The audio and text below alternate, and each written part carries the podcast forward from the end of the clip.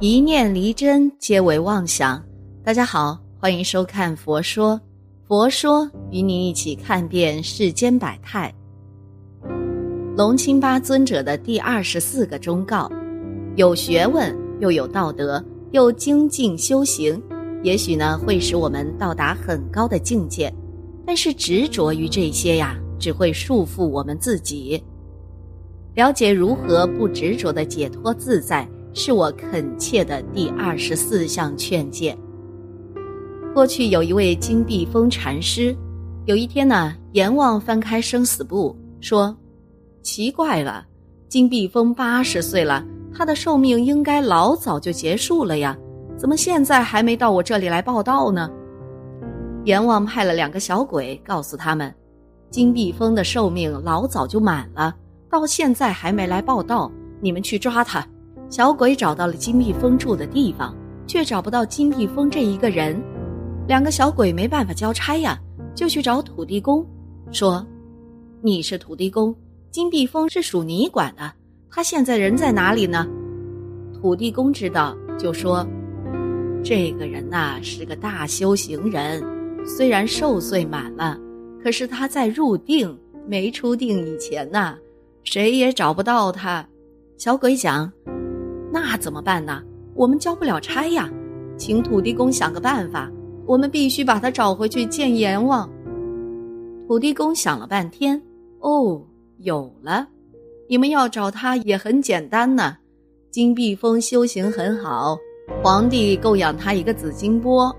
金碧峰一看到皇帝供养的紫金钵呀，真是爱不释手，又说。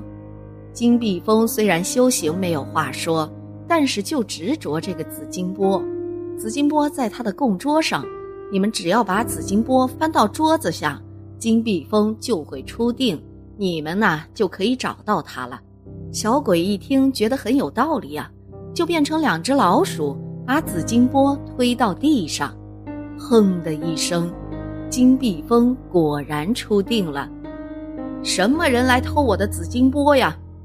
小鬼发现了金碧峰，很高兴地说：“金碧峰，现在跟我们走吧。去哪里？”阎王说：“你的寿命到了，要跟我们去见阎王。”金碧峰知道上当了，啊，这个紫金钵害了我。他知道这个紫金钵害了他一生，修行几十年呐，就被这个贪爱执念给误了，被阎王抓到了。金碧峰说：“我这一生啊都没有犯罪，到哪里去都可以，但可不可以等我处理一下事情？”小鬼说：“阎王要你三更死，焉能留你到五更？”金碧峰说：“我很快就处理好。”小鬼看金碧峰是修行人，便答应了他。金碧峰呢，马上把这紫金钵扔碎。舍去这贪爱执念，他就破了法执，破了法执呢，就证到了菩萨境界。这下子呀，小鬼找不到他了。金碧峰就在虚空中显身，讲了四句偈：若要拿我金碧峰，犹如铁链锁虚空，铁链锁得虚空住，方能拿我金碧峰。就算阎王把我捉去上刀山下油锅，也是一样的，空无一物。金碧峰呢，因为执着一只漂亮的紫金钵，差点让自己堕入轮回。幸好最后他及时醒悟，放下了这个糟糕的执念，终于获得解脱。其实呢，我们每个人都有很多执念。学佛修行人虽然是在学习走向圣道的过程中。但是这并不等于我们开始学佛后就已经没有了一切执念，这不可能的。执念呐，没有这么容易解除。事实上呢，很多学佛人执念非常重。也许有些人呐，可以因为某些原因而非常努力的做好修行功课。由于关注度的变化，他们也可以对生活物质的执念减少很多。但是。如果这些人没有将内心本有的执念习惯做彻底的化解，那么就一定会不自觉地将自心执着从一个地方转向另一个地方。即便那个地方可能是佛法，一个划着船要到对岸去的人，努力挥动船桨是很正确的行为，调整好姿势呢，也是很好的辅助方法。但是如果划着划着，他们将这个划船的行为当作是目标本身，那就糟糕了。人们会开始迷失方向。一个赶远路的人，为了早日到达目的地而努力的走路、走路、走路，减少自己停下来休息和玩乐的时间。这确实啊很有效率，也能加快到达终点的速度。但是走着走着，这个人开始把走路这件事当做重点来做，不断完善自己的走路姿态和频率，那就本末倒置了。龙钦巴尊者说：“有学问又有道德又精进修行，也许会使我们到达很高的境界。但是执着于这些，只会束缚我们自己。为什么这些看上去如此正确的事情，反而会束缚学佛的人呢？因为啊，行为对，心不对，行为的意义就会跟着变味和落空了。这是一条对的路径。”但是你不要趴在路上，以为这样就可以到达目的地。你要自己往前走，不断的突破原有的模式。不能精进的人，你要精进；已经精进的人，你要融入；已经融入的人呢，你要合一。修行啊，是这样层层深入的，从最开始的外向符合，到之后的内在合一，这是一个过程。对于那些满足于自身学问、道德和精进修行行为的人，离内在合一还有很大的差距。千万不要自满于这个表象阶段，尽管啊，它也很好。如何获得内在的合一呢？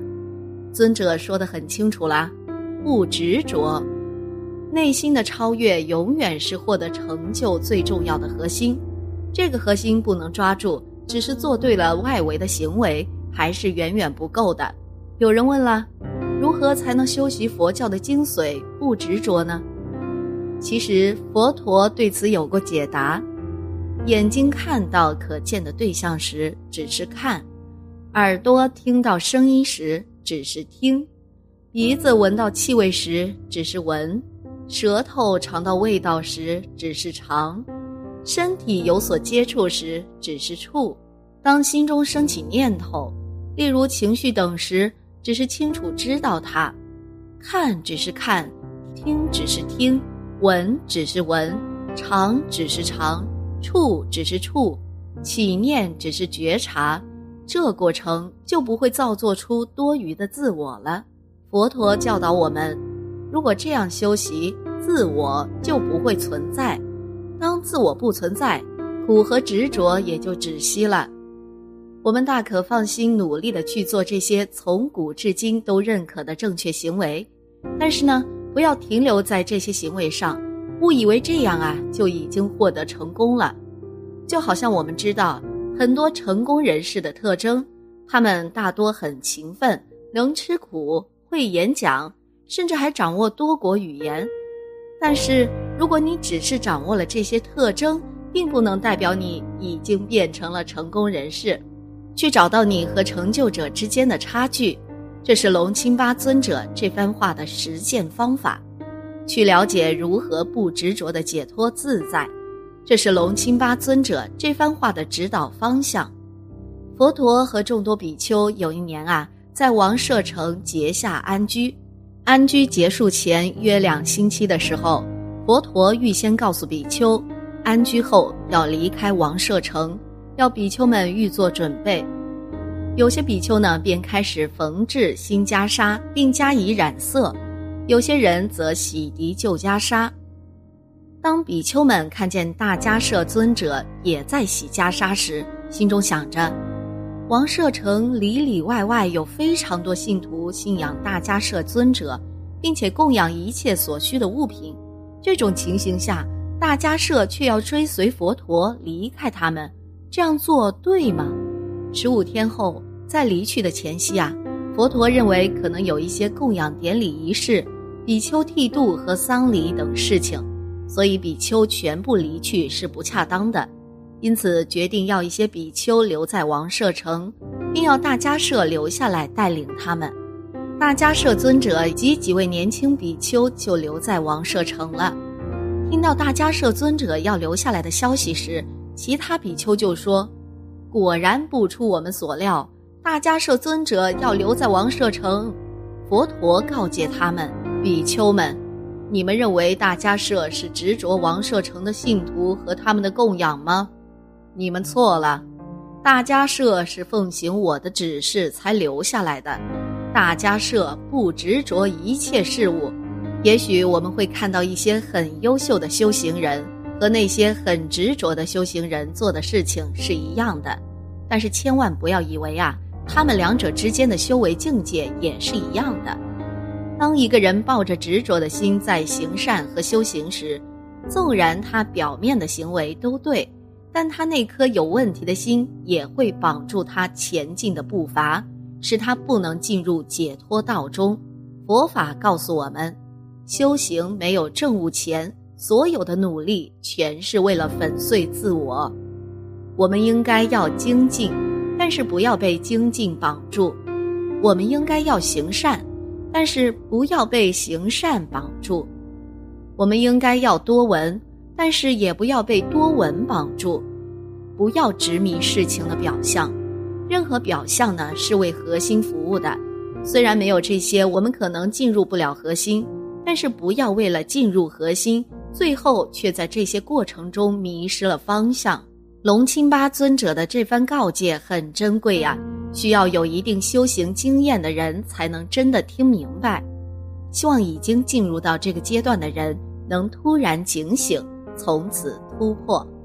也希望还没有感受过这种状态的人，记住尊者的这番告诫，总有一天呐，你会用得上。好了。今天的节目呢，就到这里了。希望此次相遇能给大家带来收获。如果你也喜欢本期内容，希望大家能给我点个赞，或者留言、分享、订阅。感谢您的观看，咱们下期节目不见不散。